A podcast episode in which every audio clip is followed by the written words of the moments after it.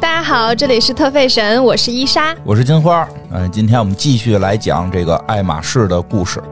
啊，这个现在是新的一天，这个 也不知道为什么伊莎非让我说这一句。实际我上没有让你这是我们跟说上一集一块儿接着录的，接着录 的。嗯，来讲讲吧。这个这个闲话不多说了，因为这个跟上集连着录的，我们也没有发生什么闲事儿。这个连厕所都没来得及去上，就是赶紧录完了，好吃吃饭去。我肚子都叫了。对对对，行吧，今天接着讲讲这个爱马仕，这个已经到了有包的时代了。上一上一集讲了一款包，布加迪，布加迪，哎，这个保龄球啊，这个这一一个啊，一个啊，然后这个新的时代到了，这 个有新的包了。对嗯这我们个今天继续往下说。啊，往下说，对，有评书老艺人的感觉 了。嗯，这就讲到了一九二八年。嗯，一九二八年呢，埃米尔给自己的女儿做了一个手表当礼物。然后给大家讲一下这个手表的故事。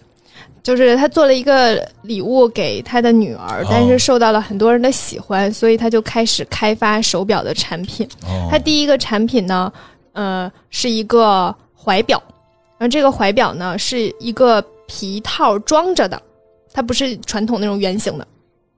它是一个两块皮，一个两个皮套这样装着，然后一拉开里面就有一个表面儿，嚯，一扣上就把那个表遮住挡上了哎哦，然后外面是个皮子的那种，还挺有意思的。有机关啊呀、然后我当时看到这款设计的时候，我就一下明白为什么爱马仕至今仍然愿意生产那些奇奇怪怪的东西。嗯，我给大家说一下，爱马仕有很多很多周边都很怪，例如皮子做的地球仪呀、嗯还有皮子做的那种国际象棋啦，还有各种皮子打造打造的各种小部件儿上都有。他们就很喜欢做这种奇奇怪怪的东西，我觉得从这个地方可能是个苗头，嗯就是它做一个怀表，并不像别人一样，就是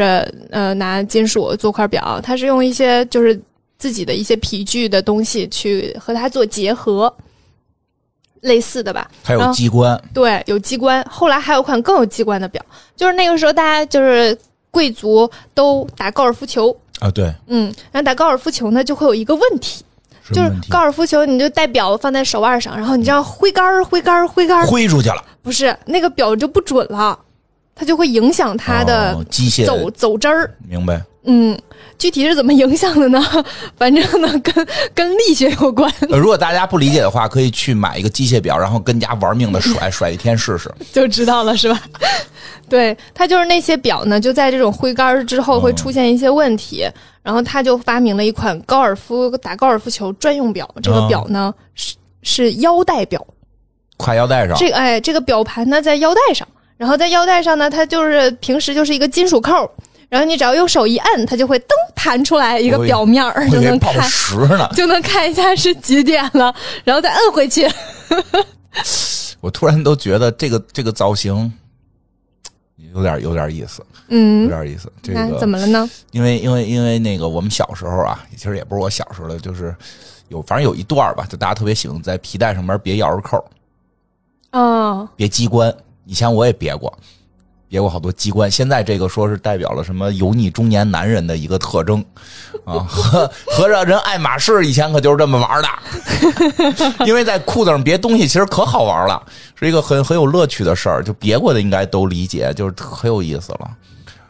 不是很理解，我没有别过。啊、我别过，比如链子呀，就是最简单就是哦链子，哦，那有一段时间很流行那个链子，别链子嘛。对，然后那个别钥匙扣的话，就是各种机关的，一摁嘟嘟嘟出去，嘟嘟嘟自己回来，哦别小玩意儿了。当然后来大家就是为了简化，就是简单的是就是一钥匙包哦了，。以前有一种那个钥匙扣是那种，就是线儿可以拉很长的，对对对跟现在的工卡一样的。对，我，我小时候一直别那个，嘟嘟嘟特好玩，没事儿上课嘚儿嘚儿蹬这个，老师也不能没收，没收了我没法回家了，就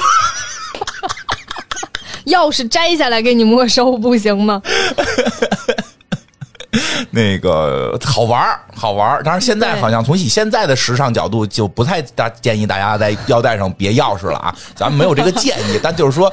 你说那个东西可能也是那会儿大家就是就是就是怎么说，就是我我们小时候那个时代，估计也是看到了一些这个这个相关的一些图图片儿呗，就也别呗。其实咱也不知道别的是什么啊，它这个爱马仕别的是块表，对，它就是个腰带，嗯腰带上面加了一个金属配件儿。它那腰带都是它爱马啊仕的，对对，哦然后上面有一个东西，这样一摁，然后就是个表面儿，然后难怪再给有摁回 区去。别呢。 那我们那就是拿一什么腰带，随便弄一腰带，十块钱买的，上头别一摇着扣啊。 合着他这连腰带带人家是给贵族打高尔夫球专门设计的表， 呃我们只是学到学，我们当时只是学到其表是吧？ 只学其表，没学其里。我、嗯我那个腰带要也是爱马仕的，可能别钥匙也不显那么土了。爱马仕现在还有一些手表用嗯的是同样的机关设置，就是它平时看上去可能是一个金属扣，然后可手以链儿就按按打开之后，那另一边是表面儿，嗯嗯得有这样的开的喷儿这一下。 对，就有一个开的过程或者是旋转的过程什么之类的，哎就是它现在也是有这个系列的。我现在啊，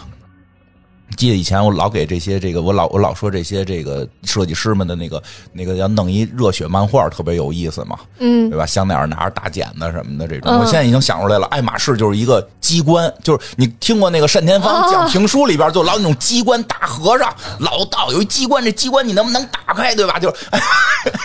爱马仕就是有机关，到哪儿都拖着它的这个宝钟啊什么的，这种各种的宝器啊，你啪一碰，里边突突突出东西， 我觉得咱这个漫画啊能火，能火吧？绝对能火！因为前两天不，咱别人漫画就弄一个那个对打游戏，就是前两天我看了有一游戏，本来我想玩了之后，超级文化讲的，后来我在 Steam 上免费下载之后打不了，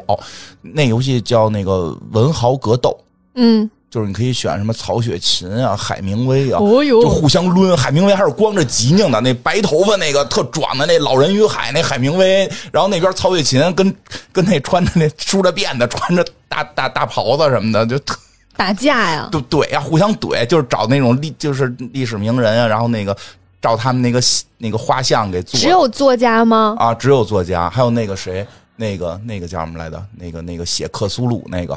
啊，克克这克拉夫这个什么克克拉夫特吧，就那就是你的领域，我真的不知道叫拿着什斧 么。子什么的，就是他们那些招儿还都跟他们的那一些那个。那个、那个什么，就是作品什么的，多有少关多少系多少有点关系。这种、嗯啊，后来后来，还让我看也有老人与海拿什么？拿 毛。对， 反正光是吉宁一看就是打鱼去 了，因为海明威年轻的时候不那样 啊，就老了之后那样嘛，就选那个特好玩。后来还有人说呢，说特希望多出点中中中文的这个作家，比如那个老舍拉一车，拉一车，不是罗小祥的嘛，打的时候拉着车出来撞 你喝。茶不行吗？大招就拿拿拉一车撞的冲击力多大呀？ 行，对吧？就鲁就是鲁迅啊什么的，这种鲁迅三连什么这种。 那《西游记》占便宜啊！ 对对对对对，哎，其实有点意思，我就希望这个有喜欢的听众吧，你能给我们这都画出来，真的真的这个爱马仕第三代爱马仕拿一个宝鸡冠，嗯，宝鸡冠可以法宝大宝，哎，有机关的，挺好。然后，嗯，接着讲回来哈，嗯哎，还有还有另一个，它可以当做它大招之一，啊就是丝巾。啊，嗯对他们丝巾好像还是。呃，比较出名的嗯啊，因为你你还买了之后给糊裱起来，啊，你有见过吗？在我家那儿，我没挂起来了。没没没见过，但我见过那块儿，你没裱的时候给我显摆过，嗯，我现在裱起来了，嗯然后挂在那个工作室了。哦嗯，然后我那天拍了一张照片呢，还、嗯，给给姚总是吗？嗯和因我为和我送你的生日礼物的字儿放在一起吗？没有。 你那字儿我挂餐厅了， 就是在我吃别人做的不好吃吃的菜的时候，提醒自己不要说不好吃， 哎呀，都听出生活来了。现在看来老有人去你家做饭呀、 行吧？一直都有啊嗯，，行，嗯，我家里那些调料都是别人卖的。好，好。来说回这哎个丝巾的事儿怎，么着？丝巾这个呢，其实我一直很喜欢爱马仕的丝巾，因为首先它确实质感非常好，嗯，然后同时呢，它又非常有设计感。它每年都会请非常多的设计师来做，然后而且那些丝巾你能在上面看到设计师的名字，它会、哦呃隐藏在一个比较小的地方。有一个签名儿，奔着嗯对艺术品来呗。对，它其实就是。艺术品的一个形式，就是它是一个丝巾，它是一张完整的。呃，通常爱马仕的最最早的丝巾就是九十乘九十的，九十厘米乘九十嗯厘米的， 90厘米，所以它基本上你可以把它理解为一个画布，然后就就邀请了很多艺术家和设计师在上面作画。嗯，所以它每一个都都是非常漂亮的。它有的时候就它在我看来哈，比较不像不像丝巾的概念，就很像一幅画儿的概念。嗯它每一个都很不一样。我家里裱的那一个呢，是人类对于天空的向往，它里面有很多不同年代人幻想出来的飞行器，嗯，就各种热气球啊什么的，就是人类一直都很很希望能够飞飞上天空对，所以他们就是有几几几年上面都写着几几年，这是几几年的一个设计，几几年一个设计。那个时候还有的时候人最开始想的时候，像是有蜻蜓的翅膀那样的飞行器在沙嗯丘都里有实现了啊，对，沙丘里那种，对，然后就振翅看起来的嗯像一个船一样的啊，然后或者是更接近于热气球概念的啊，然后它有很多很多不同的逻辑，然后还有鸟的形状的，特别漂亮。嗯哦，我特别我那个是我很喜欢的设计。然后爱马仕的这个丝巾呢，现在也是呃不同的图案，有的会因为已经绝版了，然后但是很漂亮，它的价格会高于现在的市场售价。嗯，就是、哦就是卖价比比买价贵，啊，对对对，就能是升值。对爱马仕的这个丝巾大九十乘九十的，大概在专柜三千块钱左右吧。嗯，但可能买不着你说的你喜欢的款。但有的款是以几这十几年前出的，但哦是有的人会觉得很漂亮。它有一款叫做芭蕾少女，嗯呃，在日本拍卖一直都是在一万块钱左右的。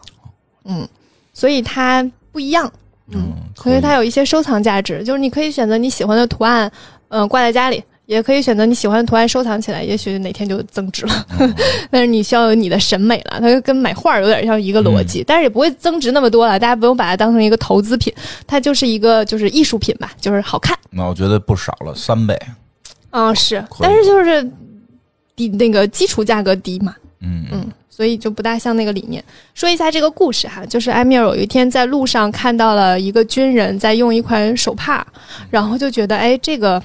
挺有意思哈，我们可以做一个就是类似这种小方巾。然后他就觉得，嗯、因那个时候还是在处于他想要把马具的这一个方向能够做延续的一个阶段。当时马具当中有有也不算是马具吧，就骑马这个系列，马术这个系列，我就骑马衫，嗯，那个衣服是丝绸丝绸做的，他就觉得那我可以用这个丝绸来做方巾。哦，嗯，他就是有一些丝思考，然后他就嗯也是做了很多调研，然后就哪里做丝绸比较好呢？当然他没有来中国， 所以他就选择了法国的里昂，那那里就有一些做丝巾的工匠。嗯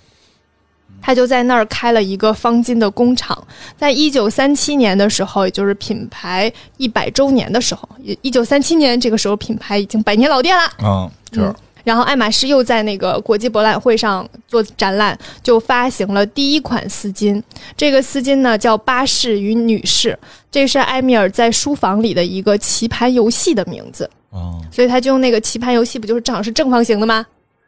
他就用那桌个，游，哎，对，就是下棋的那种游戏。嗯，那就是桌游嘛，对挺厉害。人桌游改改改成这个丝巾之后，对，他就用那个图案，就是做了一些调整，哎做了他第一款丝巾。我感觉这个这位这个三爷这个，在他眼里边儿，所有东西都可以变成他的产品。嗯，就是他会日常会发现他有一个发现的眼睛。这个太厉害了，然后去跟自己的东西做结合，就是他看到一个人用丝巾、用个方巾，他又想说，哎，那嗯，骑马的那个那个马术那个领域有这个衣服的丝嗯绸，这个丝绸要做成这个方巾怎么样呢？那这个图案用我的那个书房里的那个游戏怎么样呢？啊就是他可以把就是生活中各种元素结合在一起。嗯，挺了不起。它第一款丝巾呢就是九十乘乘九十的，然后它是呃用法文的那个正方形的那个单词来命名的。嗯，它就是一个正方形的丝巾，所以其实现在爱马仕的丝巾当中，呃，最多的就是九十乘九十的这个尺寸，明嗯白。而且也是我觉得最好看的。然后他当时选择法国里昂，也是因为那里本来就是一个丝生产丝绸的地方，然后同时有很多能工巧匠。然后他选择那里也是因为就是那个地方有一个非常特殊的工艺。首先说一下这个丝绸哈，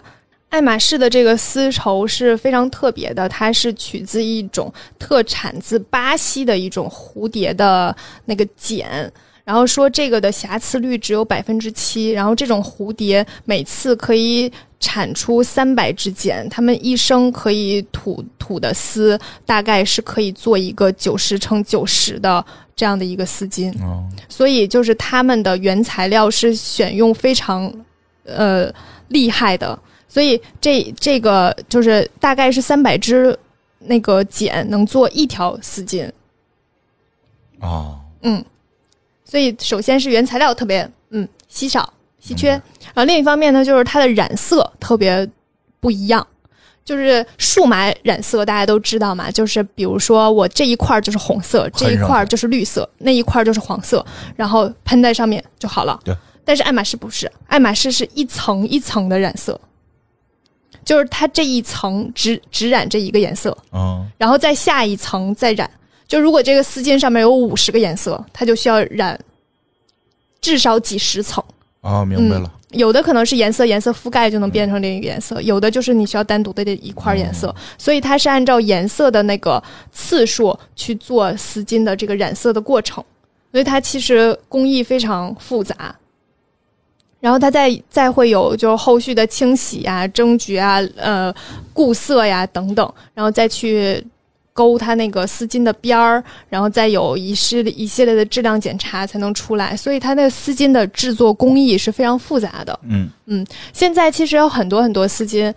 基本上都是用数码染色的。对嗯，包括爱马仕现在有很多，就是呃，爱马仕假的丝巾其实比较少，但是有的话就是非常明显，就是嗯一拿你就知道，因为非常简单的判断，怎么看？就是它的颜颜色边缘，颜色边缘非常清楚。就如果数码染染色，它就是一条线；如果是哦爱马仕的那种染色，它就会有一定的厚度，明白就了是它颜色是有厚度的。我很难解释哈，但是你要是拿对比，你一下就知道了。明白了，嗯真假这件事情通常都是这样的。你单看的时候，你很难去讲它哪儿真哪儿假，但是你把真的假的放在一起的时候，就非常明嗯一显，对比能看出来。特别明工显。艺在这块儿呢，它那个有点类似于套版版画的逻辑，一层哎一层上色，哎，对吧？电脑对就是直接现在的打印机直接一次喷对成，喷一成，次就嗯结束了一。次喷成，很多丝巾都是就是这种，呃，现在我们衣服啊什么图案之类都是这样一次，呃，颜色应该会出现一些不太一样的是的效果，因为我刚才在思考问题，因为打印机的喷色，它其实就是四五种墨的颜色，然后通过那嗯个喷的大小的点儿什么的，这个这个这个来来来来产生别的颜色的感觉。套版那个颜色是可以单独调的，嗯就是我需要这个颜色，我可以单独调成这个颜色。嗯，嗯，玩过印刷的朋友都知道，就是电脑电脑出出那个，就是就是 PS PS，如果如果最后搞到印刷层面，都知道最后有最后有一步就是去印厂调 色嘛，就对，就看这些色，哦呦，看这些色准备，因为那些色就是可以单独调的了。哎，我给大家讲一个调色的故事，去印厂调色的故事你，讲讲，你讲讲，就是工作量多大？就是这件事情多复杂嗯哈，就是你想爱马仕那个呢，那好多好多颜色，我当年就做一种颜色。哦 呃，当年的品牌就是我现在工作的这个品牌哈，这个品牌色还是蒂芙尼蓝呢。 嗯，为什么用这个颜色呢？我也不是很懂。蒂芙尼蓝是一个特别奇怪的颜色嗯，不太好调它。蓝不蓝、绿不绿的。对，然后它在不同的电脑上印刷的颜色，就是你哪怕就是色都用统一的色号，也是不一样的，嗯对就电脑显示出来的也是不一对样那的。个颜色的显示屏下看对，特别奇怪。显示屏下面不一样，到手机上就又不一样。对之后打印到不同的材质上又不一样。对你在那个就是这个纸，它本身有有亮度和没亮度又不一样。对。然后呢，你就在那儿调，就是你明明用的是这个色号，但是打印出来呢，就是和那个颜色差别很大。那那光有色号不行，得拿肉眼追。对，然后你就开始一遍一遍追，一遍遍追，好不容易啊、就这个可以，这个颜色很像，嗯，加膜，呃加了膜， 颜色又加了一层膜，哎，又变绿的了， 因为那个膜会有一点黄度，对。又变绿的就，影响它的那个反光什么的，那个颜色是比较怪的一个颜崩色。溃啊！就是你在印厂你就印吧，就一次出一张，出一张，出一张，无止境的追下去，然后加又开始调色，然后加膜再追，然后又又用哑光膜、用亮膜、各种膜开始追追追追追，追出一个就可能差不多的，嗯，然后出现了一个问题，就是你用这一这个纸，就是因为我们当时有很多很多材质嗯都不一样，嗯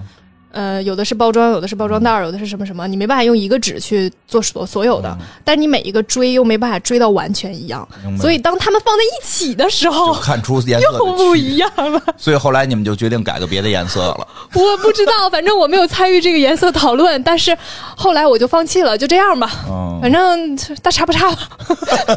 我实在是追嗯不追不了了，所以这个过程非常非常难。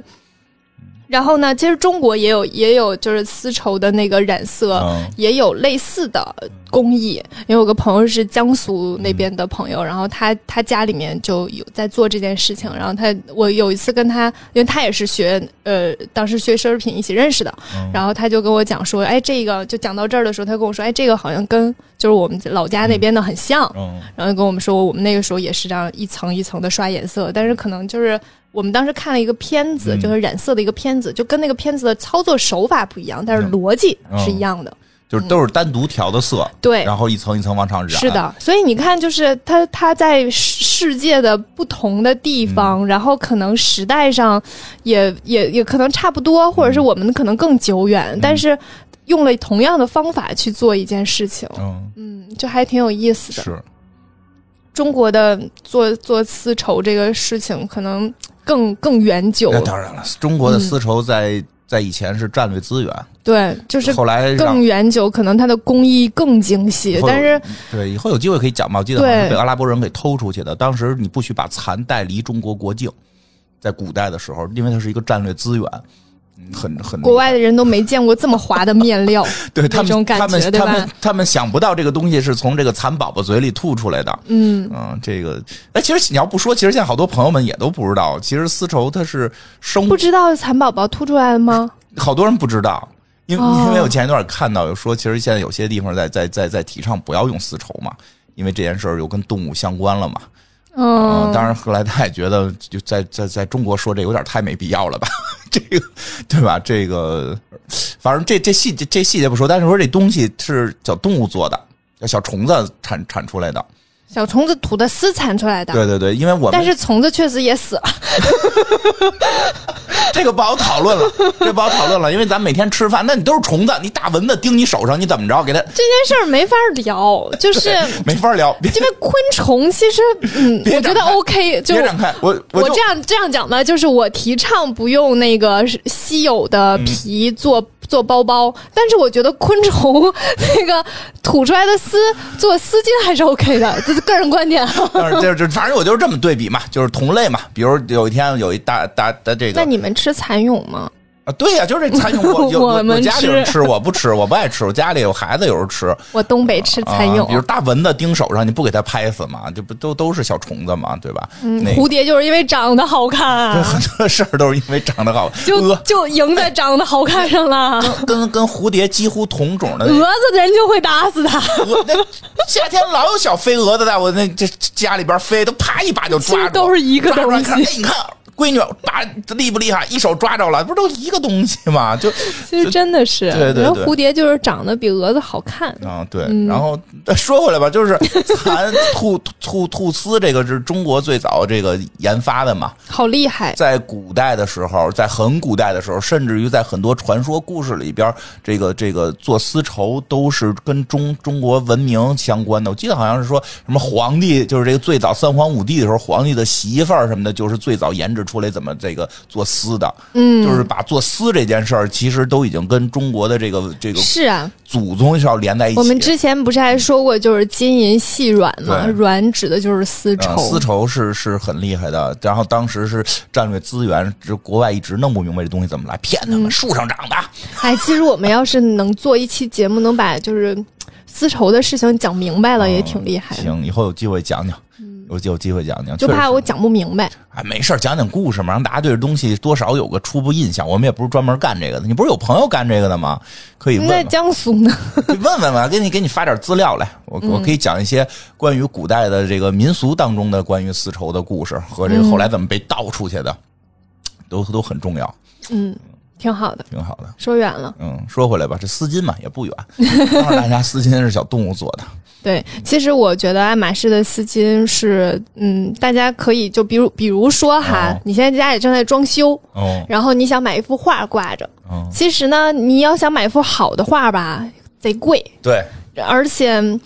嗯，你也不是不是很能理解，就是很多艺术的展现形式。嗯，然后呢，你要是随便买一个那种，就是大家家里都挂得差不多那种没吧，劲，也挺没劲的。嗯，我们家就挂着呢。对你其实我弄我当年我我家里父母我那会儿有点有一阵儿流行，家里必须得挂一幅山水画、山水照 片儿，不是山水画、山水照片儿。嗯，其实现在家里面都会有挂一些装饰画儿，对嗯，就可以真的可以考虑用爱马仕的丝巾裱画儿，我觉得是你这个对是个好办法，便宜，而且是名设计师设计的，而且就是其实吧，你说丝巾三千块钱，可能有人会觉得，哎呦，我这一一百二百就能买一个，就能买一条，但是你把一张画儿对裱起来，是 的，那画儿你两三千可买不着这么高级的，是的，而且它有非常多好看的图案，嗯，真的是，然后嗯，最近又还又显得很又有品位对，而且是爱马仕的丝巾啊，啊、多厉 害！对，关键时候还能拿下来戴。哪天天 儿太冷拿拿不了，裱了就拿不了 了，掉了就拿不了 了。对对对，哎呦我的天，我也因为你你如果想爱爱马仕还有还有卖那个就是。爱马仕那种奇奇怪怪的东西可多了，嗯它有卖那种四个小钉子，啊，它四个小钉子就是可以挂在这个丝巾的四个角，嗯然后再钉在墙上。但是你对一啊定要找专业的人去钉啊，因为嗯，钉不好就不好看了。但是它会打一个眼儿在那个丝巾上，嗯然后会拉扯一点点，啊，是这样的一个一个裱画的工具。它不是裱起来，它就是挂在那儿。嗯对啊然，后你的你那个丝巾是可以看得到的啊，嗯，就是没有外面那层玻璃的。我家里的那个是裱，裱是怎么裱呢？它有点像那个大家玩过拼图吗？就哦拼图裱起来那个逻嗯辑，它后面是有层胶的，哦，这样它才能平整。嗯因为你无论怎么压，它都有可能会不平整，因为它是丝丝绸明的啊白，它就会比较柔软。就很容易有有皱有褶，或者是你一碰到之后，它有可能上面就会掉下来，毕竟地心引力在那儿放着嘛。嗯然后你挂在那儿不太好弄，所以基本上都是后面有一层胶，它裱起来之后确实是没有办法再戴了。哦，嗯，呃，爱马仕挂挂着那个东西也几千块钱，我不大建议大家去买，因为那个东西首先它很贵，所呃其次就是就装的那个要求还挺高的，哦因为你知道丝巾它那个动态特别好，明不白，好不好不好弄，就自己不好弄，对，裱起来挺好的，然后你就就是不找能一个再那使种了嗯装裱店，然后就给你裱起来，就当幅画嘛，挺好的。浇水儿，嗯，没泡水里泡一段，没准能泡开。那我就不知道了，嗯我没有拆的拆开过。嗯然后这个画呢，那个大家也就是你要是装裱的话，也不用买那种新的，也可以买一些中古的，然后哦就可以买一些自己喜欢的图案，你就以图案为主去选中古择。的选择更多嘛，对，然后我那个一千五，嗯，嗯可以嗯，还有哎，我那个好像是一千八，有个红色的一千五，反正就是。两千块以内嗯也能也能搞定，然后新的话，因为现在有爱马仕配货的这个逻辑，嗯这个丝巾属于可以配货的之一，嗯，所以呢，嗯，可以配点儿去，可以配货的时候就可以买这个丝巾，或者是你在很多那种做配货的专门的这些我的那些同行当中去、哦去买，它全新的也就两千五百块钱哦左右，便宜点儿弄，对，便宜，比专柜便宜，但是都是新的，嗯所以这个可以建议大家买一下。嗯嗯、在这儿还给大家讲一个小轶事，嗯。就是爱马仕城的故事。对，这橙色怎么来的？对这这个橙色故事啊现在代表了高级，因为这嗯两天我有时候那个我看有那个西提牛排，这个中午送餐特价还挺便宜的，几十块钱就吃大牛排，我订送过来跟爱马仕似的，盒子是橙的，橙的，哦上边那个花儿什么颜色配的悉，尼不是红的吗？呃，现在改橙的，盒子那个袋儿是橙的，就是快餐袋儿是橙色的，就跟爱马仕的特别像。我有时候这邻居顺门缝儿老看，哟，他天天收爱马仕的缝儿。你邻居咋哎那么闲呢？举例子，我没有邻居，我邻居不住人，我就举例子嘛。我你看，我天天的送爱马仕来，对吧？哎，行，我给大家讲一下，其实这个故事好多人都听过了，就是哦爱马仕橙色包装这件事情。就是现在大家提到爱马仕都会想到爱马仕橙嘛，对嗯，这个颜色很有标志性，嗯嗯嗯、但是其实，在最开始，并不是刻意要用这个颜色的，嗯，哦呃，事情发生在第二次世界大战嚯，时间 又来，嗯，三九到四五吧，对，一九三九年第二次世界大战，哎呀，这个游戏太好玩了。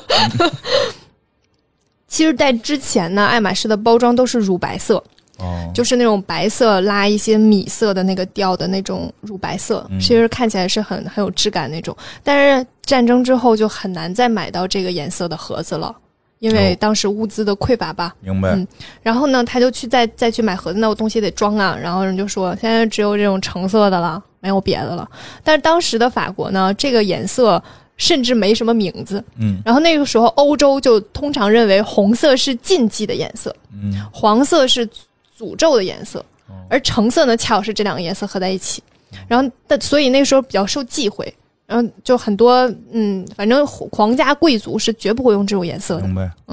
就是这种是个比较避讳的颜色。但是呢，埃米尔就想说，哎，这个橙色可以啊，就是有标志性啊，啊，不也能一样认出来啊，，对呀、不一样啊。而且这个橙色就和它马鞍皮的颜色很接近，哦，对，嗯，它容易去塑造皮的质感，嗯，他就觉得，哎，这不错，我就要这个。所以他就开始买了一大批那种橙色的盒子，然后把开始把它作为爱马仕的那个品牌色，就是各种盒子、包装袋儿啊，和很多可能都都有一些调整，都用这个颜色。哦，你说这真是，因为它嗯 logo 并不是以这个颜色为主，呃，logo 其实就是一个那个呃四轮车和一个马童嘛，对啊，嗯，所以那个那个那个也是在呃这后来就一九四五嗯年的时候注册的，它就相当于注册了一个它的那个商标，是为了对体现马具源头这件事情。其实这嗯颜色感觉还就是包装袋儿用的多，对，包装盒，所以其包实装袋就儿，是哦像你说的，它就是从包装盒来的。对，是的。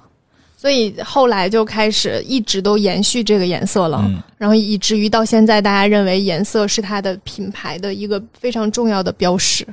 嗯其实品牌有一个颜色这件事儿还挺重要的。啊，正好说到这儿，再说说点那个什么有意思的，这嗯，这个可以，其实大家有搞什么商业什么的，其实应该也都知道吧。就是就像你说的是，其实好多颜色就是一个品牌，这个事儿其实能干到这一步，就还挺厉害的，嗯，挺厉害的。你比如 T Tiffany 的 Tiffany 蓝蓝啊，嗯这个爱马仕卡地橙亚红、啊、那个可口可乐可口可乐红红。嗯和卡地亚红是不一个红。我说可口可乐红，可口可乐红红到什么程度？就圣诞老人原来是绿的，可口可乐赞助之后才变红的。真的吗？真的。 哦，好像是哎，你没想过一因个为有一啊首歌叫那个什么 Santa Baby，然后哦他那个、那个那个呃圣诞老人就是绿的，对你我还一直在想他为什么是个绿 的，你没想为什么圣诞节有什么红配绿啊什么的？那绿就是我一直以为小精灵是绿的，原来那个然后哎圣爱然后那个圣诞老人是红的，所以圣诞节是红配绿。 原来圣诞老人就是绿的，后来是好嗯像是到美国可口可乐给它涂红了，好厉害反啊！正我记得是有这种说法，就是就是差不太多吧，就是这些颜。这就是，其实，在很多那个时候，商业这种，呃，广告啊或者品牌的建立，那个时候非常重视，他们要做到一种颜色，就让你体会到一个品牌，嗯，而且这个其实现在很多也都是，嗯在变弱吧，有些还在有，嗯但，是因为颜色太少了吧，大家也都都差不多用了。像赛亚人的头发一样，留给他们的颜色不 多不了，多 了，所以你看，像麦当劳就已经是红和黄了啊对嘛，它或者是就开始配色嘛用配色逻所以辑是配了，色嘛，嗯对对，肯德基是红和白，嗯，对吧？就是其其实有点意思，这方面如果有兴趣去研究的话，在这个视觉传达里边是比较有意思，因为它传达的信息其实也多少不是太的一样，。嗯而且不同的颜色给人的感觉是不一样的，所以他们会倾向于选某种颜色、系列颜色去做这个。对，因为像你说的爱马仕这个橙，它并不是一个常见色，对，其是实的这也是他，我觉得他选的一个主要原因。而且橙色有一个特大的特点，它穿到身上的时候特别挑人，穿不好像个大傻帽。显黑。对，以前我 穿过，我第一次穿橙色的时候才发现自己这么黑，嗯然后从那之后再也没穿过橙色的东西。就是它这些颜色会对人，就是就是唉，常用性，因为爱马仕就是去塑造，就是也不叫塑造吧，它本身就不是一个常用的东西，嗯，所以它的这颜色弄成这个橙色还，再走那个稀有的那个对路线你，要琢磨他弄一可口可乐红，感觉就不太不太对。感觉太喜庆了，然后满大街人 都合家欢乐那种感觉对，。可口可乐红逻红辑色不知道为什么就有一种合家欢乐感，对，是因为我是中国人吗？嗯，其实也不是，它圣诞节也红嘛。可口可乐的主要理念不也是这个一家子嘛，就是团因为红色其实是是给人一种很热情的颜色，但是到那种越正的红，越会给大家一种合家团圆的感觉，然后越深的红又会就会给大家一种就是很暗黑的感觉，嗯，就很奇怪，就是颜色给人的直观感是是受有就是感那受样的，是有对感。受，因为很简，其实原因有些也简单嘛。因为你说你说啥红火是红的嘛，嗯，黄红这两个颜色是火嘛，嗯，到后来的时候就是这个。什么时候合家欢乐呀？围着火炉吃西 瓜嘛，就是你围着火炉的时候对是是的合家欢乐的感觉，所以温暖的感觉。所以这种暖色系的都有时候就是、嗯就是这红黄都会有这种感觉。嗯，像蓝就会给大家很冷静的感觉，天空和大海的颜色。对，深蓝、浅蓝都不一样，浅蓝会感觉更凉，嗯，是浅蓝的，会感觉更凉。很有这意思。这颜色很有意思，大家可以细琢。有的时候是受到文化影响，有的时候受受到视觉细胞的影响。嗯、像像像那个有一些紫色，所谓的神秘，完全是视觉细胞，因为所有人看那个颜色是不一样的。那天哦，长春花蓝你给我就指那是个吗潘通潘通的那个最新流行色，你说那是紫的，啊我长春花蓝，我其实我我眼睛看那就是蓝的。那不就是紫的吗？我看得出来里边有红色，但我会划分它在蓝里边。哦，我太奇怪了，他就说的新的颜色长春花蓝，我一顶开，嗯，这不就是紫吗？而且紫像紫色偷，偷类紫啊呃因，为像正紫色好像是在日常生活中就是自然界不不常见，它在它在古代调色过程中还有问题，因为很多颜色都是从自然的这个花朵呀当中提什的么的提炼出来的，嗯，它提不出紫色来，所以在有一段紫色是后来是需要很复杂的这个调，对它价格贵从植物里面提出的紫色就会变蓝，啊，它它会它这不这是个很奇怪的它事它情得。再调，它得再对调，所以紫色在有一阵儿的时候，很多国家紫色贵，然后本所以就是高贵又神秘。对 高紫色高，它它它都有一些源头的，其实挺有意思的。哎呀，没事儿，无论流行色是什么，嗯大家最后选择都是显不显白。 你这话也就是在咱们这个播客里说，知道吗？这样去去离离离开咱中国，这个说说这话就跟你就给你真的网暴你，我跟 你说，黑怎么了？黑怎么了？你是歧视什么呢？大家选，我说大家选择的时候啊，基本上都是哎，这个这个颜色显白，那颜色不显白，大家都以这个逻辑去思考正。常，嗯我我这时候其实我也我也调查过，这个从明朝就已经有这个一白遮一百白遮百丑的说为法，美是吧对对对，因为我一直在查这个白到底从什么时候开始会比较推崇白，我发现从明朝好像就开始有了，嗯，比较有意思。咱们确实喜欢这个显白，是吧？嗯，反正橙色的不建议大家穿身上 啊，我就有点橙色的 衣你服，穿上之后你会感觉自己黑吗？会，但是我觉得没关系， 哦，因为我不大追求白。哦，嗯，行，对，就是你的肤色会看起来暗一点儿。对，嗯，这对，挺有意思的，没办 法，因为我们是黄种人，嗯嗯，你的皮肤底子里面是有黄色的，对他正好嗯拿这个橘黄。橘黄和那个黄色在一起衬的时候，它就会变暗，就衬对就对很正常。你穿一白的，你都不嫌你黑，所以中国人很多时候很喜欢红色，因为红的就能正好和你的对黄色对冲，然后你就会对对对变变白，不知道为什么，这就是颜色的奥妙 吧。嗯，好玩吧？但是长春长春花蓝就是现在这个紫，其实还还不错，大嗯家就是可以尝试一下。我最近还挺喜欢紫色的。嗯，行，挺好。嗯，来继续讲啊，讲完第三代那个继承人了，嗯第三代了，哎，就不是不第是不是继承人，就爱马仕第三代。这第三代。这个这么有才华，但是还没整出那些这个名包震来呢是吗名震寰宇的包包嘛？这些一听就是价格这个非常令人咋舌的包，还不是他整的，还得往下。对，是的，嚯，说说说吧，那你就是在一九五一年的时候，埃米尔去世了。嗯埃米尔去世之后呢，第四代的家族家族传人出现了，他叫罗伯特·杜麦。大家有没有发现，他姓杜麦，他不姓爱马仕？哎，对呀，为什么呀？ 为什么呀？到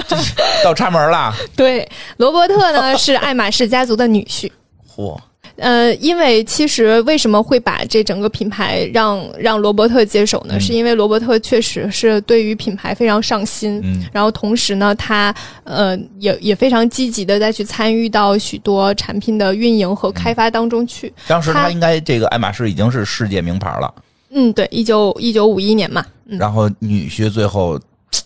我现在脑海中都是一部 TVB 大剧，能演八十集，没有，人家还挺顺的，其实就没有那么多嗯勾心斗角。哦，嗯他呢，就是一直非常积极的在发展丝巾的这个这个产品，哦然后所以就是现在也是按照这样的节奏在出，就是他每年会发行两个系列，然后有新的设计款式和或者是一些原有款式的重新配色等等，呃，一一直到现在，他都是在那个法国完成的。就是一直嗯以来都没有，就是所谓的代工厂这个逻辑。明白，然后呢，罗伯特还有另一个兴趣，就是他喜欢收集石头。然后有一次呢，他又去海边散步，嗯然后看到了就是那个码头挂的那个船锚和那个链环，然后他觉得哎这个挺有意思的。然后他是本身是学建筑的，他就开始去做这个链环的设计，嗯就想说能把它设计出一些嗯东西来，能够去服务品牌的。嗯明白，他就设计了那种船链形式的手链儿，他就一一就是呃，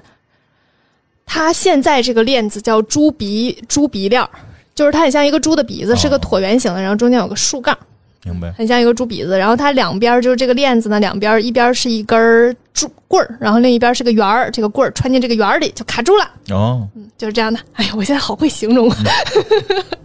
之后，它很快这个东西就开始运用到爱马仕的很多产品上去，有各种链子上都会有这种猪鼻链儿的出现。但是它其实是以船链的原型，就是明白海洋系列的原型。然后呃现在还有一款包，它的外观上就是很像猪鼻链儿的那个形状，圆椭圆形的。嗯，爱马仕也有这个叫猪鼻包，嗯，它有好多手链儿啊，呃，手表啊，呃，项链儿啊、耳环呐、什么的都会用这个链儿。这个链子呢，现在有单独售卖的，然后会有一些呃朋友们把它那个链子和和现有的一些别的包组合在一起，变成链条包啊什么的。嗯，然后它还有专门的那种丝巾扣，是一个那种足鼻链儿的丝巾扣，所以它的周边非常多，而且一直以来都在不停的去开发新的产品。哎，我先问一下，刚才你说这个链子跟这包还能自己玩家自己组合，然后可以啊，就给把你一链个子巧手 DIY 的机会，挂在那个包上，就能变成一个链条包，反正都有，大家都会有这嗯样。然后它还可以当项链儿，还可以当腰链儿，还可以就是各种装饰，反正很多。乐高啊，那个链子还挺挺好看的，嗯。明白了，然后我们接下来就讲一些重点的今今天重点环节，嗯讲了四十分钟，刚到今天的重点环节， 没没事儿，就讲一半儿重点，然后剩下的搁下一期，还有下一期你。肯定讲不完 了，肯定讲不来完了，，嗯我们就讲一下那个现在非常有名的包之一，叫凯利包。对，今儿就把这一个包讲明白就 行。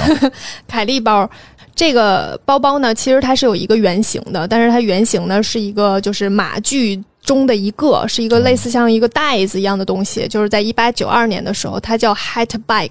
嗯，是个袋子，对，是一个用于马具上面一个巨大的袋子。就就是就是这个马上边可能得装点这个什么紫金钵盂啊、通关文牒呀、这时候弄那么一袋子。对，但是我没有找到它长什么样子，哦但是它是一个圆形了。然后一九三零年的时候修改了尺码，这个时候就是埃米尔修改的。哦嗯，就是埃米你看尔你说了，第三代开始决定要做这个这个拿着手里的包来。对，是的。嗯一九三零年的时候，就是埃米尔把它的尺码改了，改成了就是随身可携带的大小。嗯，就是因为你说了嘛，第三代开始决定做这个对人手里拿着的这种包了，不再是挂在马身上的了。对，哎，他先他是完，那这这会儿完成了，嗯，对。然后当时也是那种限量发行的，就是不是很多人都能用得到的。哦咱们那会儿叫凯利包吗？那时候不叫，它就是哦还叫原来那个名字，但是这个时候呢，并没有到很火的阶段。明 白。 嗯怎么火的呢？明星带货。 今天太货了。对，一九五六年的时候，当时有好莱坞有个巨星叫 Grace 凯利，嗯，这就是那个第四代了。对，嗯，呃，这个时候就是那个在罗伯特那个年代了明，白嗯，呃，Grace 凯利呢，当年是跟摩洛哥王子订婚，后来成了摩洛哥的妃子对王妃，妃子，摩洛哥王妃。啊，然后呢，她当年呢，就是她成为摩洛哥王妃之后，她就怀孕了。怀孕之后，你就你知道那个时候，她一个女明星，嗯好莱坞女星，成为了一个王妃，多么有话题性的一个对对人物啊！每天都有一大堆记者跟着她拍拍拍拍拍拍。之后她怀孕的时候呢，嗯，就有很多杂志去拍她，然后她就拿着一个包。这个包呢，就是现在的凯莉哈、就拿着爱马仕的这个包来挡她的肚子，哦啊因为就明明星嘛，有点儿偶像包袱。我不想让大家看到她的那个肚子。嗯，这是年代不一样，现在就是要是怀孕了，都得上大杂志露着肚子拍一张，那个时代不一样嘛，对，因为现在大家时是时代不一样以了孕育这件事情是觉得是一个非常骄傲和自豪的对事儿。，嗯那个时候其实对女性的一些枷锁还是更重一点。是，的，其实现在大家很多时候很愿意展示这件事情对，，我觉包括得有这是很个多进进步。对，很多影楼都是以那个孕照来去对对做对一些宣传，就是希望大家去记录自己就是在孕育生命的美好状态。对，其实现嗯在很多时候女生照相真的是记录自己生命的美好对状态，我觉得这是说的得特别对。但是那个年代还早还一在点。遮呢。那个年代还在说的哎呀，我的身材不漂亮啦，对对对这个对这个这个我不够花瓶了，这种是的，时代进步了嘛，所以那会儿也能理解是的。那个时代下的事情。然后那个当时就登上了一个杂志，嗯就是非常畅销的杂志吧。然后瞬间大家就火了，说：“哎，你看那个王嗯摩洛哥王妃拿着一个包，这嗯什么包啊？嗯，因为她当他时们也拿不了知道一叫什个，么 名儿，对她拿了一个就尺寸还挺大的嗯一个包。然后这个时候呢，呃，大家就开始讨论了。讨论之后呢，爱马仕就是这个罗伯特，啊，是罗伯特，嗯这罗伯特呢就在呃联系了一下摩洛哥的那个王妃，就跟他说说，哎，我们能不能用你就是他结婚之前的姓氏叫凯莉嘛？嗯我能不能用你的姓氏来命名这个包呢？嗯然后王菲就说啊，可以，所以这个包从那之后就变成凯利包。啊，这还是官方盖章的。对，有征询同意的，也不能瞎用啊！啊、我不是，我有时候以为是民间说的啊，不是，他现在就是在呃，确实有民间这个说啊，我懂你的意思了，啊就是像 LV 有一款包叫王菲包，啊它其实你在官方网上它不叫王菲包，它是因为就是中国。嗯，咱们大那家王菲看到啊、看到王菲背了这个包，嗯，就是唱唱歌因的为那你刚讲完是哦对外不国起的王 妃，我刚讲完外国一王妃，我说中国哪儿？中国王哪菲王妃？唱歌的那个婉容啊，你 那是皇后啊，你哪儿还有王妃啊？哎呀末代王妃叫什么来着？我都忘了，有一末代王妃没有没有，就是王菲，啊，原 就是原来叫过王静文文是吧？对对对、 啊，就是就窦窦靖童的妈妈对，啊， 王菲，她当时背过那款嗯包，然后大家就就叫她王菲包，所以是民间在叫，我懂你的意哦思。但是凯莉的这个包不是民间在叫，就是官、官方就叫它凯莉包。嗯哎，说这种闲闲聊，因为前两天我有研究另一个事儿，嗯你可能也我我跟时尚一丁点儿关系都没有啊，但是我觉得你可能会或许觉得好玩儿，嗯就是关于中国的武器问题，就是这个潜艇常就是应该是常规型潜艇吧，是不是核潜艇？啊常规型潜艇，常规潜艇命名问题，因为我看到很多地方都写着宋级、明级、元级嗯，年代，啊，按朝代命名的，嗯，后来朝代，嗯，后来才知道，其实中国根本不这么命名，是因为是因为什么？外国不知道中国怎么命名，因为比较保密。然后那个按朝代命名是外国人给，就是外国人给起的。 我们实际是编号，什么零三九、零九三这些编号是代表一些含义的。但是他们不可能知道。对，他们在早些年不可能知道，所以他们就是他们自己就起了这么一个按朝哦，代去起这种名儿。还挺有意思啊的，挺有意思的？吧？但是这个 挺好玩，因为原先不知道，我们以为就是真的中国就就是咱们国家也这么叫呢。后来那个就研究一些事儿，研究到这儿才知道，哦，就我们是叫编号，是叫多少多少嗯号。其实这种名称有很多，啊很多都是这样的。它不是官方认证的，对，不是官方认证的，就像就是我特别喜欢，就是 LV 跟村上隆合作的那个款式，然后上面是樱桃嘛，嗯它其实大家都叫它樱桃包，嗯，因为它跟村上隆合作了好多好多款式那，实际上呢，嗯，这叫什么合？呃，是和村上隆合作款00000 CBD 什么二五，就是它有它自己的一个款式号，号你都背下来了，它是有款式的嘛，真嗯厉害就款式号，然后就变成村上隆合作款，它是叫这个，但是我们都叫它樱桃我包，夸你一句啊，专业，你背那号对吗？对呀、啊，你专业，这我跟你说，我们那个设设计师看那颜色之后，开始给你背那个 PS 里的编号，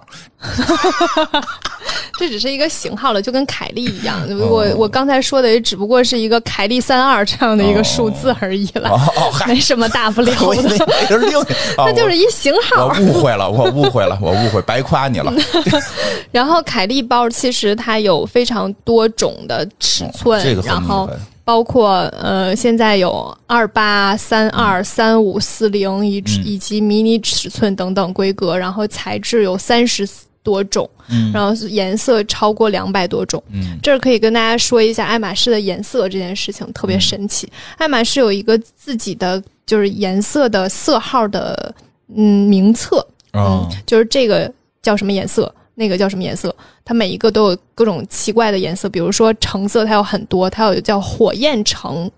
然后还有什么普世橙等等，头一然个后我能听懂，第二个我就没听懂。哦、它有很多很多名字，然后包括灰有各种吸铁的那个灰，还有大象灰，还有就是什么什么什么灰，哦反正就各种颜色。然后它各种颜色在各种材质上又不同，然后它就会再起一个名字，所以它的颜色非常多。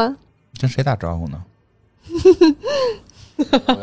老袁，嗯，它的颜色非常多，然后爱马仕的颜色有的时候会在你日常生活中也可以用，因为它就会很接近，它对于很多颜色哦怎么很用接啊近，你就可以说这个颜色是爱马仕的某某某某颜色。哦，就显得就是虽然我们没有也不是，就是因为它颜色的变化太多了，它有的时候真的很接我近明白于某我明种嗯白。就是说，虽然我们可能还买不起爱马仕，但是 我们可以可以显得我我我我对爱马仕这个怎么说融会贯通了。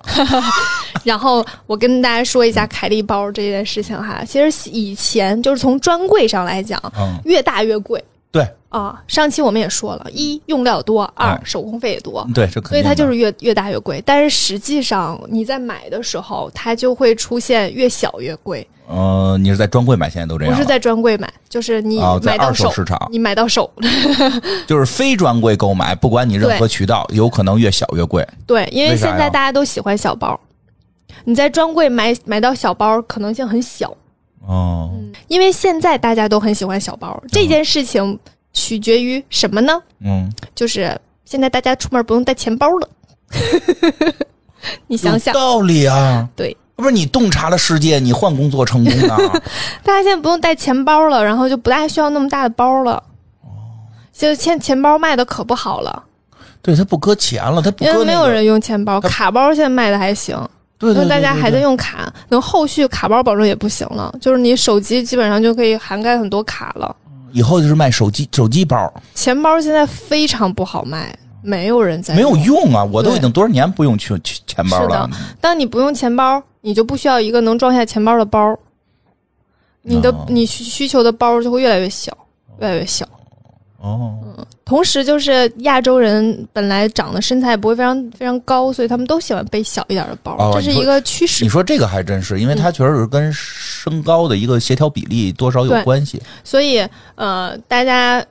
买包的话，就是确实大包也有大包的搭配吧，嗯，反正不大好搭。我觉得是嗯这样，还是看人吧。我觉对得一米六跟一米九肯定买的大包不一样，大对小不太一样。就像本人一六五，我基本上背不了就是四十嗯，尺寸的包，就是嗯宽度是四十的包，我背上之后就显得我很嗯矮，且就是不大好搭，你就需要去调整你的衣服，对因为如果你我明白穿的明白特别明白很单薄，你就背，就像我夏天穿个吊带儿，我要背一个四十的包，特别像背带子。我突然想起来，你说这这是因为就是其实有时候大家看到人的时候是一个比例，嗯，就是身高肯定有影响，但是如果比例那个更更更合适的话，其实这个影响会变弱，这个影响会变弱。你像像伊莎每天都苦苦心经那个钻研自己的时尚，所以她最早看照片的时候都以为得一米七几呢。 这个有一个关键点，是因为我脖子和脸的比例，哦就我脸小，嗯所以我突然想起来了，就是说，所以这包大小跟你说这确实有是关系。但我就突然想起来了，麦当劳史上最失败的广告，嗯，他请姚明做代 言， 拿汉堡吗？ 我猜到了，我一下想到了奥尼尔拿矿泉水。对，就是就是就是就特别高嘛，姚明就是他拿那个巨无霸跟拿一个 拿一个儿童早餐似的，就让大家都觉得这还是巨无霸不大呀，不这值，这么贵不值啊，对吧？就就是我 真还，请过姚明呢。我就记得是好像请过姚明，然后哦你看奥尼尔错失多少代言？我记得是姚 明，反正就是运运篮球运动员拿过那个就特显像，对奥奥尼尔拿矿泉水瓶儿什么的，嗯那个特就是他们说特看起来特别像那个口服液， 就那种小时候蓝瓶对的那种口服对对液。对所以其实身高，其实我觉得买包大小，一个是使用量，就是就就是你说的这个使用空间的大小。比如说像你说的，现在都不使钱包了，使用空间都不大了。其实有时候是有一个搭配的身高问题，对嗯对吧？这个、像那个现在也不知道这些年轻的孩子们都吃了什么，这个越长越高，啊！我不跟你说，哦我孩子一米七五七六了吧，对，啊在他们班为，什么他们越长越高在？他们班，他才上初二，他在他们班都不是最高的，他前头能有四五六个比他高的，好一出奇来怪都哦呜呜都跟小山儿似的。然后那前两天我前两天我孩子胯骨轴子受伤了，去医院看去了。我说这照完片子，医生说你看啊，这块儿有东西翘起来了。我说哟，这这么这我说这怎么治啊？说养养就好了。我说这不坏吗？这个都坏了，不不打石膏什么？他说不是，这个长长就没了。我说那这是什么呀？这是负责长个儿的那块儿软骨，这个长长长长这个东西就没有了，所以你治不治的不重要。他还得长多我说长他还时长间？ 啊， 我说他还长啊，然后大夫说啊，你不半斤八十斤啊！然后大夫说不用担心，不会长菜，它菜它那个不会长太多了，不用担心。 我说是长过一米哎， 八我跟你说，现在小孩长得都太高对了，他们随手拉出来一个就能一米九啊，对，男生都一米九，我原先嗯老觉得我个儿可以啊，一米八五可以啊，现在去学校门口一堆比我高的，我觉得自太己不奇是。怪 了。我现在好矮啊，我只有一六五。就咱们一块儿玩呗，去去去那个中学门口，我跟那个我跟那个小矮老头儿似的了，快跟都，呃，所以这些孩子们可能以前，所以这市场会波动，这市场会波动嗯会，波动，以后就流行大包了。就这帮就这帮孩子们是，他呃长们大了拎，小包不好看。就他们对拿一小的包之后就特搞笑，嗯就感觉感觉我孩子有时候就是拿小点儿的东西，因为他其实岁数还小有。道理啊 不！像我我孩子岁数还小，所以他有些东西买的实际还是小孩儿的，就是儿就是本来是做给中学生的，但是他拿着就他跟一大狗熊似的，别这么 说，还你你你孩子虽然个儿高，但嗯是其实比例还可以不。是我就说那个对比嘛，他拿大点儿东西，他又显得他特别苗条。嗯，你就我后来研究过这事儿，就是是的就是因为他现在身上配的好多东西是学生的，因为现在大家一想，中学生可能还没发育完呢，初一初二能有一米五不错了，现在都他妈奔一米八，就是 那那东西根本跟他都配不啊好上，吓人哦！那 堆我东西压力好大 哦。我以后要走娇小路线了，是吗？对，以后你走娇小路线， 我那的个羞妈呀答答什么的，你没有让你囤点大包，以后肯定 好卖。 好的，嗯，嗯，但但是如果说大家真的就比如说你有通勤的这个压哦力，想要装电脑什么的，嗯你还是需要大包的。有怎么解决方案呢？就是不要买像凯莉这种硬质包。哦嗯，给大家一个解决方案啊，你买那种大的，但是偏材质偏软的，比嗯如说帆布啊，或者哦比较软的皮子，就是它可变化，然后你背着就还好。嗯明白了。嗯嗯，就是从搭配上给大家一些小建议，对对，跟爱马仕没关系啊，因为我估计能买得起爱马仕这种包的也不会也不会用它通勤。也不会通勤背个电脑。 嗯，但是也不一定了。嗯，啊，包不就是用来用的嘛，多少钱也是用来用的，哦哦哦，大家还是要用。行行，拿着布加迪坐地铁，装电脑也可以啊，可以拿着凯莉也可以坐地铁，环保人士怎么了？挤高峰去。那怎么了然后？然呢？后有人给你往里推， 你就别瞎扯了。是人家为坐什么地不铁真的可以、啊？是可，以，不不高峰坐嘛，不高峰坐可以坐地铁啊可！以坐。没有人说拿凯莉不能坐王地菲铁。王菲都坐过地铁， 我我有一次在地铁上看到了一个嗯五十岁的女人，嗯然后就是年纪也挺大的吧，然后穿着一个斗篷，嗯手里拿着一个报纸包的花儿，嗯然后在那儿看书，他挎着一个就是一个爱马仕的包，嗯，他就站在那儿看书，站在那儿还对，站在那儿就在一个角落，嗯在地铁上六号线，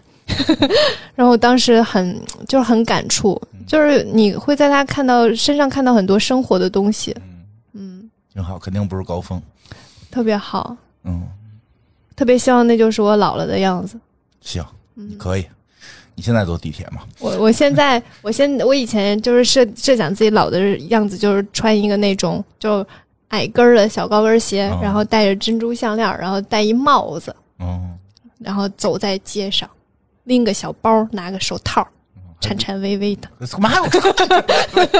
咱不颤呗，不颤，越来越颤巍， 挺好。慢慢变颤巍，嗯，行，还挺有意思的。你看吧，果不其然，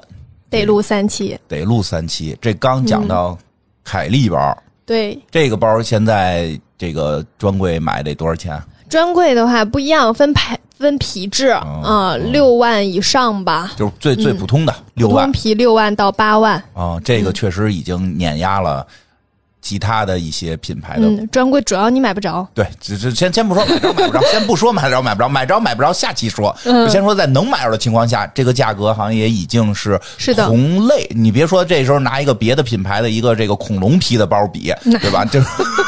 霸王龙皮的，这不不不比这个，就是说同类，比如是小羊皮都是小羊皮，牛皮都是牛皮都是牛皮都是的牛话嗯皮，上面也不嵌着也不嵌着钻石什么的，这种同类型的确应该是相对比较贵的了吧？是的，就是至少是这个，因为什么事儿不能这个百分之百保证，就至少是在我们大众之所知道的牌子里边儿是属于比较顶尖的了。是的，哎，对，因为哪回我问我表妹，我表妹说她现在在那个卖的一个牌子是说跟爱马仕差不多，但是基本没人知道，也好像也没有引进中国，就就好像是他们就我有点好奇，你帮我问问。我帮你问问吧，好像就是嗯可能是说也挺多年，就是他们，因为还其实就是说有些牌子是做到了国际，有对些牌子还在法国，就是一还是秉持着纯手工，然后自个儿弄一小小卖店儿。 没那么夸张了，就是也是也是这个专卖店这种，嗯也有这种牌子，所以就是说，至少是在现在我们大众能看到的这些牌子里，爱马仕这个应该刚才你说这种凯利包嗯，价格已经是超过其他的了，是的，难怪是，当然也也也理解像你说的手工啊，嗯，对吧？还有皮质还有啊，皮质啊，嗯，我们下一期可以讲讲还有一些它贵的原因。对这个除了手工，对吧？刚才说还有皮质问题，这个嗯皮质问题这期没讲，嗯，所以其实讲到这期，其实你也也应该不就是说不了解朋友们也依然不明白他为他为什么这这这他还有贵的原因，所嗯，以等我们下一期，下一期还有对原因啊，还得讲，特是别的特。别好这然个后下一期还要讲那个铂金包，啊，还有铂金包呢，对，因为对这个包就是嗯更贵吗？嗯，其实更贵，啊、比怎么凯利贵，怎么还来个奇石啊？因为也是还是分皮质，分啊各都种普都是普通的，就最最没有基础普通这个定基础义款，基础款没有基础和普通这个定义，款，没有小杯是吧？起步中杯就这个意思 呗，不是，但你没有办法对比啊。就是它最便宜的。最便宜的我我还嗯，可能是铂金贵，啊、嗯可能是这个具体具体到某一款，啊这个也也现在也不太好定，因为没有拉到最低最便宜这个角度去对比嗯从过，来没买过最 便宜的，不是就没有人去想它的最便宜和它的最 便宜哪个更便宜？没有人想吧？肯定有人会想，我没只是想过你没想而已，只是你没想而已。我们都琢磨，整天琢磨这个怎么买更便宜，男性嘛，追求性价比嘛。啊、因为我追求好看，哦，嗯，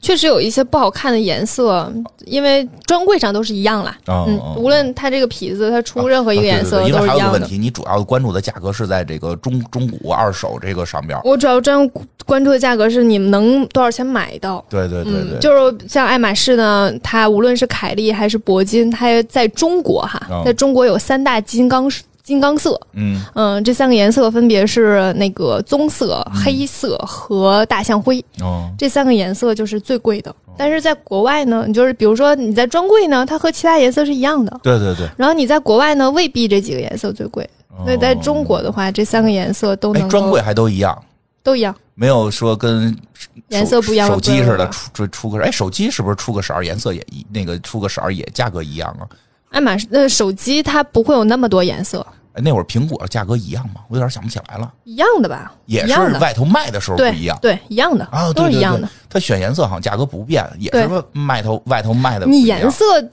多多多多掏钱，你只能说这个数量少。啊，不是据说有粉红税什么的，对，不是，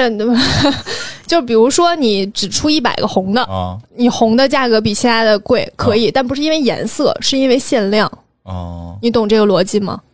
所以你但凡颜色不一不我一明白你的意样思，但是数量都是一样的，它就不可能加钱。因为像你说爱马仕这个，它不是限量的颜色，对，它就是这个呃所谓可能能买到的这个 普通的颜色，但实际也基本就是你说那个话题，它它不现在不太好买。对，嗯，所以它会有皮质和颜色的问题，哦嗯、不同的皮质，它它皮质特别多，它不是按照牛皮、羊皮这个分类来分的，明白了，它是有皮的加工工艺在里面的。行吧，这个我都没听够。嗯我都没，下听一过期对要还可以把皮质这件事情细致给大家讲一讲，说如果你要买一个爱马仕，我推荐你买什么样的皮子，所以每个皮子有什么样的特点。对，虽然买不起，但是很爱听。 我也希望大家是一种心态，也希望大家这种心态。加油，以后就买得起了。对对对对，可以当成一个目标嘛？对吧对啊，对吧？可以当成一个目标。那个可，以啊，嗯，如果你喜欢的话，对啊不，嗯喜欢就就听听真的很好看。凯莉，我还是觉得挺好看的。就如果我要买爱马仕的话， 听听这个悲惨的答案。如果我要买爱马仕的 话，我就买凯莉。对我们在这儿说的眉飞色舞，实际没 买，我也没有。好吧，好吧，这个谢谢大家的收听吧，我再安慰安慰伊莎去， 你安慰我有啥用？咱们吃饭去吧，我太饿好了。吧，先解决温饱问 题。先请先问吧，在这块儿啪啪啪聊这包好几十万，然后咱咱一会儿出去吃个煎温饱，温饱解决之后再去追求好看。那旁边饺子 了啊，这么着，好的，再见啦，拜拜下期见。拜拜。